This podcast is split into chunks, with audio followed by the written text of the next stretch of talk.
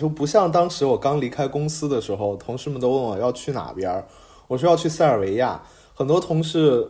就也是为了我好，就跟我说你去了非洲一定要注意好自己的安全。就当时听到的时候，嗯，就是其实知道同事们都是好心，但还是觉得有点哭笑不得的样子。记录细微与真实，这里是聊天类节目《Notes》第二季，少云游。简单的自我介绍一下吧。呃，大家好，我叫豆子，然后我常住的话，应该算是在塞尔维亚的首都贝尔格莱德，已经在这边陆陆续续住了大概有六年多，快七年的样子了。但是其实你现在居住那个地方，就是其实挺多人不知道是哪儿。对，你说这个真的是。其实现在就是因为有一些网络社交平台的宣传，大部分的国人还是知道这边的，因为他现在有一个免，有了这个免签以后呢，大家就陆陆续续的都知道了，在欧洲有一个叫塞尔维亚的国家。因为比如说我，我对于他的最先了解，其实可能不是因为免签，是因为小德。哦，对对对，然后其实我不知道你是什么时候开始看网球的，我大概在初中的时候吧，或者是更往后一些，我就已经有在关注网球了。那个时候还有一个女的网球选手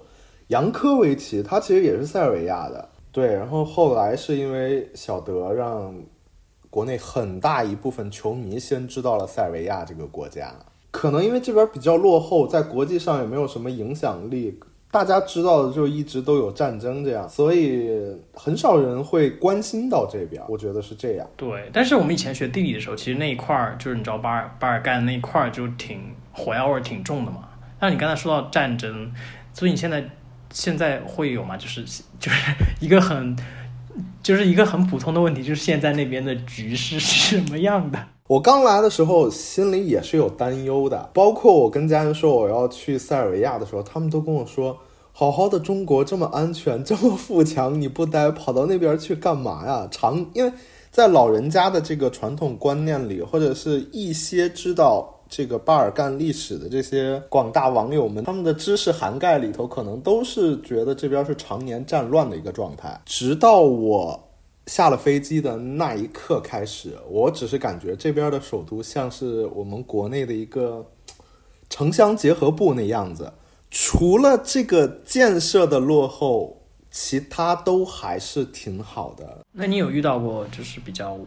危险的事情？哦，其实，在在塞尔维亚的话，我还真的没有，但是我。我会经常去欧洲的其他国家去转转呀，看一看呀，包括购物，可能会在西欧的一些发达的国家，像法国、意大利，可能会碰到比较严重的，就是会让自己觉得不安全的情况。塞尔维亚反而是非常的安全。我来到这边的时候，其实刚来真的是不适应，包括他们的一些生活方式、生活习惯，就是我觉得没有办法那么快的融入，就是甚至去。去餐厅吃饭，我觉得都会让我浪费了太多的时间，这个是会让我不舒服的。但是总的来说，这个框架的话是很好的。你刚才说觉得有点浪费太多时间，是在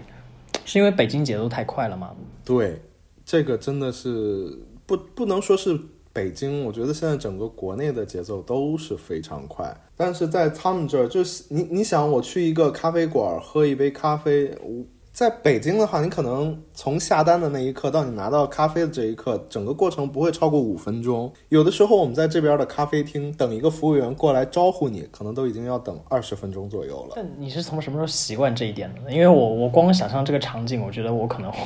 要毛。我一四年的十二月份回国，第一次回国的时候。我就发现我身边的人都是匆匆忙忙。我不管去餐厅，国内的餐厅吃饭也好，国内的咖啡厅喝咖啡也好，呃，去咖啡去酒吧跟朋友小聚也好，他们总是会一直在催，他们很急，他们吃完一顿饭可能都没有办法坐下来聊天儿，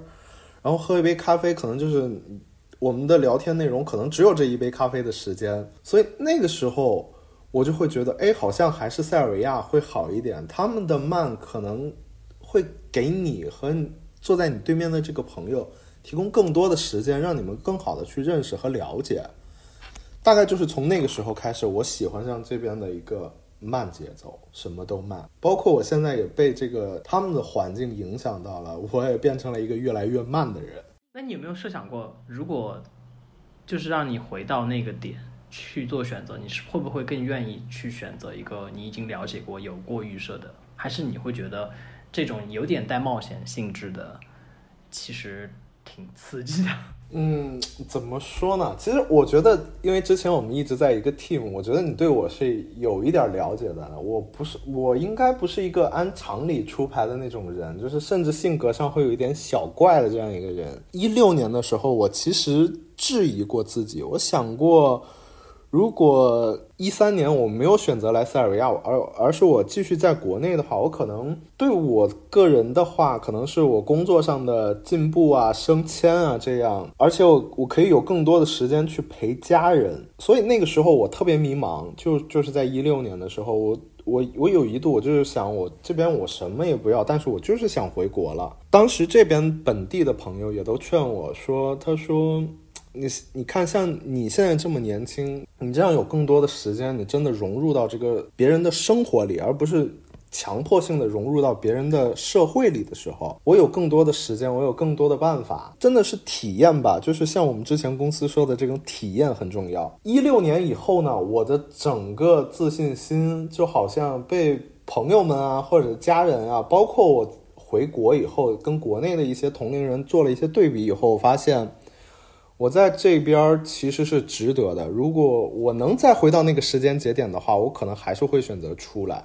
因为这六年半的时间，我在塞尔维亚的收获，我觉得比在国内找一份工作要更丰富的多。我相信，其实挺其实挺多在国内一直在国内生活的朋友，其实我可能真的没有办法去理解，就是那种收获，因为。呃，就像我们刚才说的，就是国内的很多节奏太快了，所以其实生活在国内的很多人，他们去衡量一件事情的这个角度就会非常的不一样。我现在也有也有一个就是糟糕的状况，我现在发现可以能跟我聊天的朋友是越来越少，因为可能是看到的东西不一样，或者是文化在自己体内的这个融入不太一样，所以就是经常会引起一些矛盾。嗯，我也不需要像在国内那样，就是说我需要把我的情商发挥到极致，或者说我我有这个在社会上生存的需求，我需要刻意的去迎合他们。我现在没有这些顾虑的时候，我发现我的朋友越来越少了，因为国内的朋友们好像不太喜欢我的这种直言不讳。当然，我觉得我我这是我个人认为啊，我觉得人在成长的时候，本来朋友就会变少，因为很多就是。就是所谓的我需要我需要情商高，我需要知道怎么去 social 说什么样的话去维护一些关系，但是那些关系其实维护来的不算是朋友吧，这只是一个泛泛之交，社会上生活的一个社会上生存的法则吧，它不算是你真的认识了这个人，这个人也并不真的是说。愿意就跟你成为朋友这样的一个关系，嗯，就是你在那边有一些当地的朋友吗？呃，有的，然后而且我的朋友基本上都是当地人或者是其他国家的，因为像这边的话很少，他又在这个说欧洲大陆比较就东南的位置吧，所以就是这边有很多像西欧过来的。或者是什么像波罗的海那边的一些人过来，俄罗斯啊，塞尔维亚更像是我们国内的像对外的劳务输出大省，这边的人会更多的选择走出去，因为像塞尔维亚，它的整个薪资水平还有收入状态都是非常低的。但你说到这个薪资状态，我们可以聊一聊物价。物价的话，其实我刚来的时候啊，嗯，一三年，因为当时一三年他们整个国家就只有八百万人口，然后在他们的首都就是贝尔格莱德，只有大概两百多万人吧。当时华人在这个首都的话，大概有三千个，而且基本都是是从我们国内的侨乡过来的。呃，那个时候的物价的话，我觉得就是很便宜，呃，比如，比如，比如说，如果你在外面吃饭，大概一顿是多少钱？就大概一顿。因为我跟我朋友，我们两个在北京的话，我们两个也不会做饭什么的，我们经常会出去吃。但我们在北京大概一顿饭要两百块钱左右吧。然后，但是来这边以后的话，我们大概一顿饭两个人就是吃很饱，大概一百多块就够了。你现在正在收听的是每周三更新的纪实类聊天播客节目《Notes》第二季《少云游》。本节目可以在苹果播客、网易云音乐。喜马拉雅 FM、荔枝 FM 订阅收听。虽然我不想给旅游局做广告，但是我其实还是很好奇，呃，现在旅游的因为免签之后，是不是真的游客多了很多？嗯，就是是多了，多到我在夏天的时候想买一支我常用的牙膏，居然买不到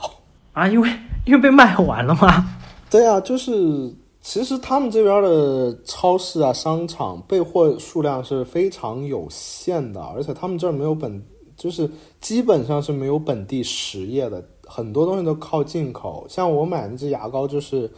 别的国家进口过来的，哎，就发现牙膏没有了，然后跑遍了整个城市里头有那个牙膏的那个商场商店，全都卖没了，就是有点困扰。游客就是中国游客，我觉得。在我看到的话，是一个井喷式的发展。那像你生活这么久，其实你对于当地的一些可以看、可以逛的内容，应该比较熟悉了吧？其实是我，我只能谦虚的说，谦虚的说，算是熟悉，因为确实这个国家也不是很大，我就跟我们山东省是差不多的吧。大部分游客去到的地方，都是一些很值得去的，很有。特色或者是有历史、有文化的这些地方，那说明真的是一个宝藏。我觉得听到这个节目的人，可能 有很多没有去塞尔维亚，可能要准备去了。对，其实这边怎么说？我觉得是一个值得来的地方。但是如果真的来的话，我希望不要因为这是一个小国家就就太敷衍的来。嗯，最好是大家可以有一个比较长的。假期，呃，十天半个月，或者是更长的时间是最好的。你可以去看景点，然后慢慢的去体验一下塞尔维亚的咖啡文化，然后还有就是他们对体育的热爱，包括南方的一些自然风景。我觉得塞尔维亚值得深度的去玩，而不是走马观花的那么去转。但是你说到这个问题，其实就跟我们在节目刚开始的时候聊的那个话题是一样，就是大家可能对旅游这件事情还是。很多人会把它停留在一个跟我们的快节奏生活是同样的方式上，所以他们不会预留太多的时间给到一个他们觉得可能没有那么大的国家，就这是可能是很多人会面临的一个问题。但是比如说我以前跟朋友出去旅行，就很喜欢长时间待在一个城市或一个国家，就是你会觉得其实你要去感受一些。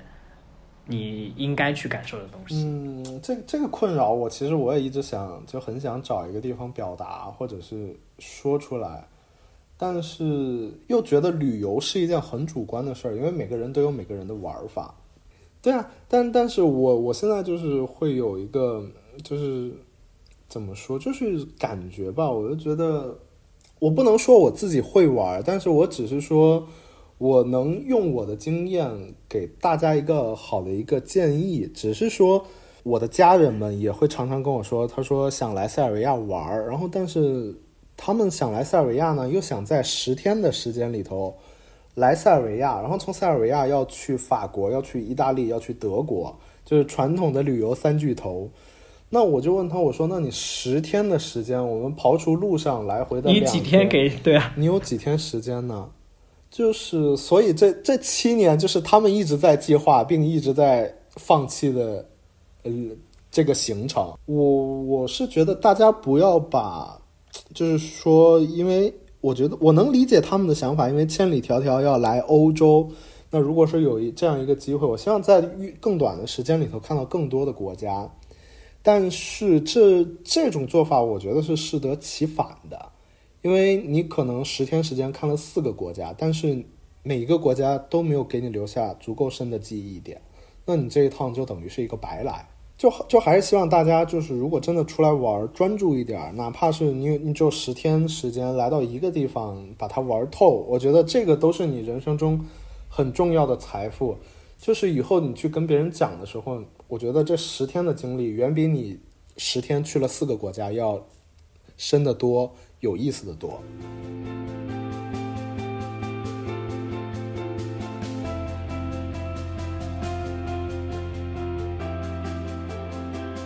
所以你对未来你会希望继续待在这儿吗？还是你会有一些别的想法？其实就是这两年吧，我也有过想要回国，但是我想过回国以后我会得到什么，或者在这边我会得到什么。这个问题的话，我觉得我我还是更多的倾向于暂时我会想在塞尔维亚，因为我有更多的时间。去真的释放自己，去享受生活，而不是说像国内的那样，我在为生活拼搏。嗯，我明白。哎，有一个好奇，其实是因为你知道，很多人他们去一些所谓的文化强国的时候，他们其实除了环境，然后身份、周边的一些文化形态的影响。会综合影响他对一些事情的看法，比如说我我我是不是应该在什么年龄段做什么事情，我是不是应该用更开放的眼光去看待一些问题？那相对来说，你去塞尔维亚会不会，呃，它没有那么强的文化强权的东西在里面，它更多是给你提供了一个嗯环境上的改变，所以我可不可以说，相对来说，你的经验更多其实是也是你自己去思考和体验出来的。而并不是从别人那获得的。嗯，这个确实是因为我在这边的一个状态，就是我就有很多的时间去观察。那我又是一个喜欢坐在咖啡厅，我会用很长的时间去观察行人，然后去观察嗯咖啡厅、餐厅的这些服务人员。现在目前来看，我整个我的生活观念吧，应该都是我自己。通过观察呀，通过自己的一些思考去得来的，所以我很少会受到别人的影响。比如说，像在我们国内，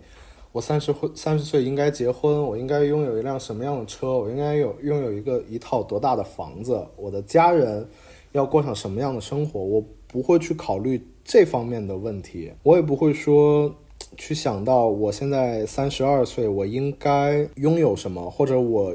失去了什么？这些都不是我考虑的目标，或者是我考虑的范畴。我现在更多的是想让自己的生活在，呃，三十二岁这个时间段、这个节点里头，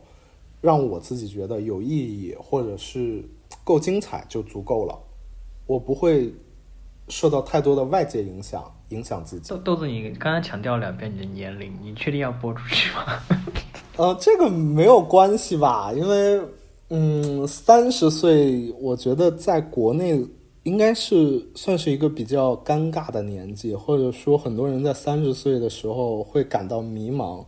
我倒是想告诉大家，不要因为自己你是二字头、三字头或者四字头的年纪，因为周围。别人在做什么，或者别人拥有了什么，让自己变得那么的累，那么的忙碌，过好自己，觉得让自己觉得自己的生活有意义，我觉得不是更重要的多吗？就是我觉得很多人听到这个，可能第一反应是，嗯，但你就是被逼的，你没有办法，你在这样的环境当中啊，你需要考虑的事情很多，我怎么可以不焦虑呢？我就是没有办法不焦虑，我就没有，我就是没有办法让自己的节奏慢下来。因为我也跟很多朋友聊过这样的事情，当然，确实我没有办法真的感同身受的站在他们的角度上，也没有足够的理由说服他们生活应该是什么样子的，就是这是这是一个很难的事儿，因为每个人感受吧不太一样。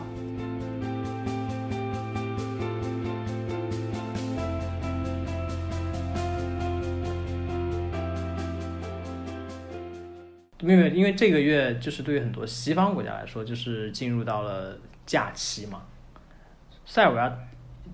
也是会这样吗？对啊，因塞尔维亚现在基本上也是也是属于进入到了一个全员假期的状态。但是我有一点好奇的是，他们并他因为他们宗教信仰是东正教，他们并不过十二月二十五号这个圣诞节。但是我不知道他们为什么会把假期。都安排在这附近。但是你这样说的话，就是应该城市里面的节日氛围应该没有那么浓。他们虽然不过这个十二月二十五号的圣诞节，但是他们依然把这个彩灯都提前的挂出来了。然后包括步行街上的圣诞树啊，还有圣诞市集啊，在营业了。节日的氛围就在内自己内心，所以就还好。对对对，真的就是。只要只要只要心情好，每天都是过节。不强求，反正我今年也过不了。你还有工作？对，我是说，我是说，我是说春春节，今年春节我可能又回不去。哦，嗯，完了，我爸妈不会听这期节目吧？我还没有跟他们说。那你这这一段可以剪掉啊。我要剪进去，我要冒这个险，因为有时候我觉得，嗯，这这是我个人的问题啊，就是我觉得跟有时候跟他们直面沟通一些问题会有点。胆怯，其实我觉得父母的这个承受能力是很强的了，但是就是尽量转换一下呃说话方式，对我觉得是有效果的。包括跟我父母也是，老人家嘛，他们也挺想跟我们融入到一起，只是年龄上的差异还有文化的差异，确实很难。我们不能不给他们了解我们的机会啊！所以你是一直是这样的心态吗？还是你就会觉得你因为出国了，在外面生活的原因，你你对于亲情和家人的沟通会有一些新的认知？其其实不是说出国以后，我觉得更多的是因为年龄的变化吧，就觉得其实自己未来的时间，在比如说我可以活到八十岁，我还有五十年。那我有很多的时间去跟我的朋友们、跟我的爱人去分享我剩下的时光，但是跟家人的时间好像就是会越来越少。我不是说我我，而且我也不想刻意的去说，我就是要给自己贴一个孝子或者是什么样的标签，我只是想。因为他们在我小的时候那么多的陪伴我，我现在有时间，我也想更多的去陪伴他们。我觉得我们不，我们不，就是在我们在不经意中把这个节目最后的结尾就是 引到了这节日的氛围当中，就是真的有种很温馨的感觉。其实是蛮好的嘛，我觉得如果是过节，哎，圣诞节也不不一定非要说跟年轻的朋友一起过啊，如果是。你的朋友们不介意，不妨尝试带上自己的父母，让他们也看一看年轻人的这个生活嘛。还记得我和豆子以前是同事的时候，都觉得对方是一个有趣的怪咖。